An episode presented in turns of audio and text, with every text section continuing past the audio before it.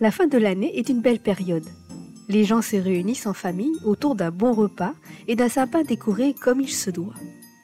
Les enfants ont hâte d'ouvrir les paquets et de pouvoir essayer leurs nouveaux jouets. Mais avant cette magnifique soirée, il y a toute une préparation pour un certain Père Noël. Cet homme d'un âge incertain parcourt le monde depuis des siècles, qu'un seul soir de l'année. Grâce au travail de ses lutins, il n'a que peu de choses à se préoccuper, et ce jusqu'à la sortie du traîneau, où ses rênes sont déjà accrochées. Mais cette année, rien ne va se passer comme d'habitude. J-4 avant le grand jour. Dans le village, il y a du remue-ménage. Les lutins sont au charbon pour faire de la fête de Noël une réussite. Comme chaque année, un lutin pafrenier rentre dans l'écurie. Il trouve tous les rennes, sauf un. Il se penche dans le box. Il est allongé, au fond, et semble trembler. Il se précipite sur le téléphone afin de prévenir le vétérinaire. Celui-ci ne peut pas intervenir rapidement, bloqué par une chute de neige exceptionnelle cette nuit. Il l'informe que dès qu'il peut venir voir, il viendra. Le lutin raccroche et retourne voir l'animal, qui n'a pas bougé. Les autres rennes sont nerveux et frappent le sol avec leurs sabots. Il décide d'entrer dans l'habitacle. En s'approchant de l'animal, il sent une odeur inhabituelle et forte. Le renne tremble encore plus, et en le touchant, il est bouillant. Il se retourne pour voir si un seau est à portée de main, quand il lève la tête. Ses yeux sont blancs et ses pupilles semblent avoir disparu. Dans un mouvement, le lutin est mordu à la jambe par l'animal malade. Il crie et se débat. Il sort précipitamment du box. J-3 avant le grand jour. Il se lève avec fatigue. Le lutin se souvient de hier et de l'accident. Depuis, il marche avec des béquilles. Il se transfère du lit au canapé. La sonnerie retentit et son voisin apparaît. Il l'aide pour se laver et se vêtir, puis il l'emmène faire quelques courses. Le duo s'arrête au pressing pour récupérer leur tenue de fête, rouge et verte. Ils descendent et notre ami commence à avoir un vertige de quelques secondes. Il ne dit rien et continue. Dans le pressing, il n'y a que des tenues vertes et rouges. La dame qui gère leur demande un papier avec un numéro car il est impossible de trouver leur sac. Le lutin sort son porte-monnaie et là, sa vision se trouble. Il voit tout en double. Son voisin le voit tituber et tomber. J-2 avant le grand jour. Notre ami se réveille à nouveau. La matinée a bien débuté et son voisin est présent. Il lui raconte que le médecin lui a donné un gros somnifère hier pour qu'il se repose après sa chute, et que le vertige était dû aux médicaments. Le patronnier demande pour le renne. Il lui dit qu'il n'a aucune idée. Le vétérinaire l'a emmené quelque part sans dire où. Et sur cette phrase, il sort de la maison. Il se lève pour aller dans la cuisine. Il prend un verre d'eau car la soif le taraude. L'eau du robinet a un goût amer. Le lutin se dit que c'est dû au cachet qu'il a encore ingurgité ce matin. Il ouvre une bouteille d'eau pétillante, mais que le constat est le même, imbuvable. Vu que son découragement est important, il retourne se coucher. Le son de l'usine à cadeaux sonne la fin du travail, quand le jeune pafrenier se réveille à nouveau. Son esprit est dans la brume. Il sent quelque chose de clocher, mais ne sait pas quoi. Il va dans la salle de bain, se regarde dans la glace. Ses mains tremblent, son visage est fatigué, pâle. Il regarde ses yeux et constate avec stupéfaction que ses pupilles sont plus claires. Un flash apparaît, le renne avait les mêmes yeux. Que va-t-on faire de lui? Le faire disparaître comme le pauvre animal?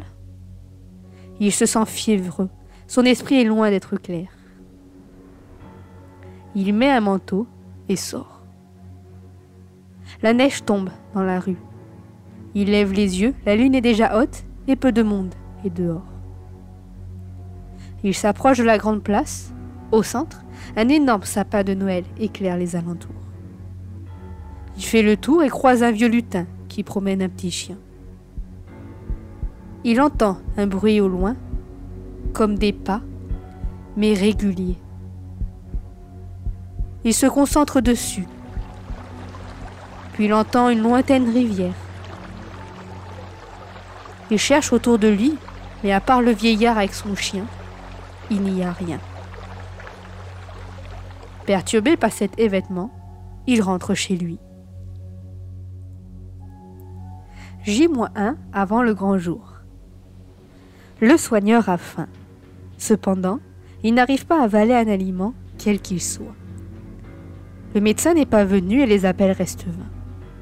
Dans la glace, ses pupilles ont complètement disparu et ce matin, en essayant de boire un verre de jus d'orange, il s'est mis à tout vomir. D'une main tremblante, il prend le téléphone et appelle son voisin et ami. Celui-ci arrive quelques minutes après.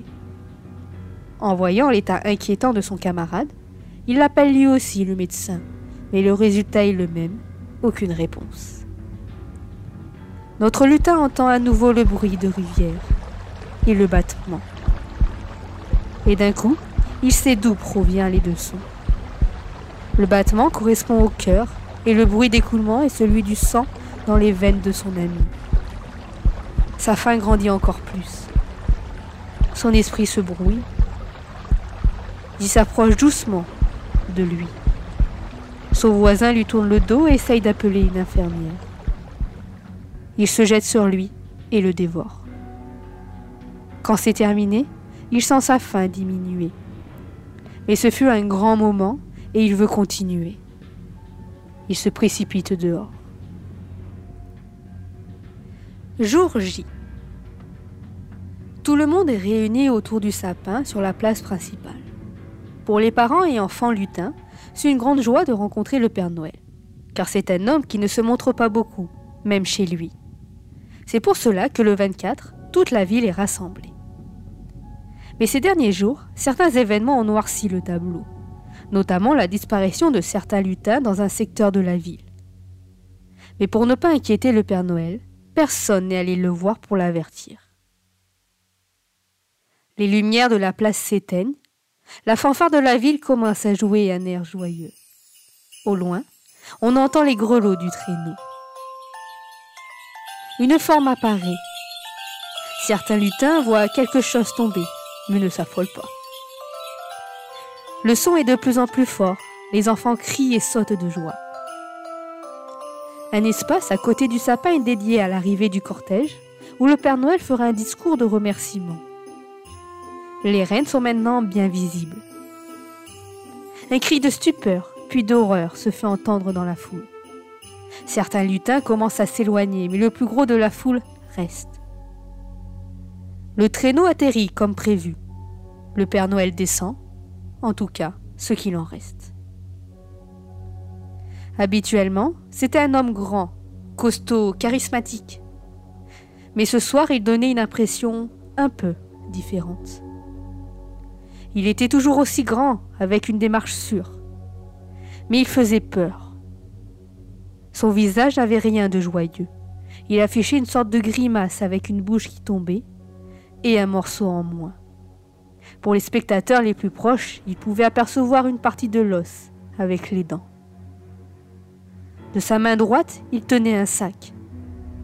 À l'intérieur, il n'y avait pas que des cadeaux. Il y avait aussi quelques morceaux de lutin ensanglanté. Il ne pouvait rien tenir de la main gauche, celle-ci ayant disparu. Et surtout, le fameux a disparu, laissant place à un cri lugubre. Une onde de panique parcourt la foule. Les lutins aux abords partent en courant dans les rues parallèles, et pour ceux au premier rang, la chance ne leur sourit pas. Des lutins contaminés sortent du traîneau et se jettent sur leurs amis et familles. Et là, c'est la débandade. Ce soir, les enfants du monde entier n'ont jamais eu leur cadeau et en auront jamais.